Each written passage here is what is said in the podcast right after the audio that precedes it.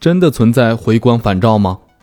一些垂危的病人在临终前突然神志清醒、精神兴奋，甚至出现话语增多、食欲增强的情况，可时间不长便辞世而去，这就是传说中的回光返照。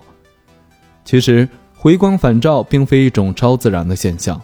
现代医学认为，回光返照的发生主要是由于肾上腺分泌的激素所致。科学家表示。人在濒临死亡时，大脑会迅速指示肾上腺皮质和髓质分泌诸多激素，调动全身的一切积极因素，使病人由昏迷转为清醒，由不会说话转为能交谈数据，由不会进食转为要吃要喝，这就是回光返照。此外，人体细胞中还有一种存储和供应能量的特殊物质，被称为三磷酸腺苷。有一部分闲置的 ATP 会以化学能的形式存储于身体的细胞中。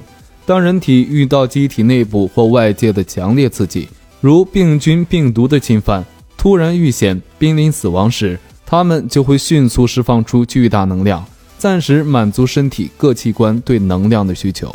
可是 ATP 的能量只能维持很短的时间，所以。人在临死前的回光返照现象常常是很短暂的，一般不会超过二十四小时。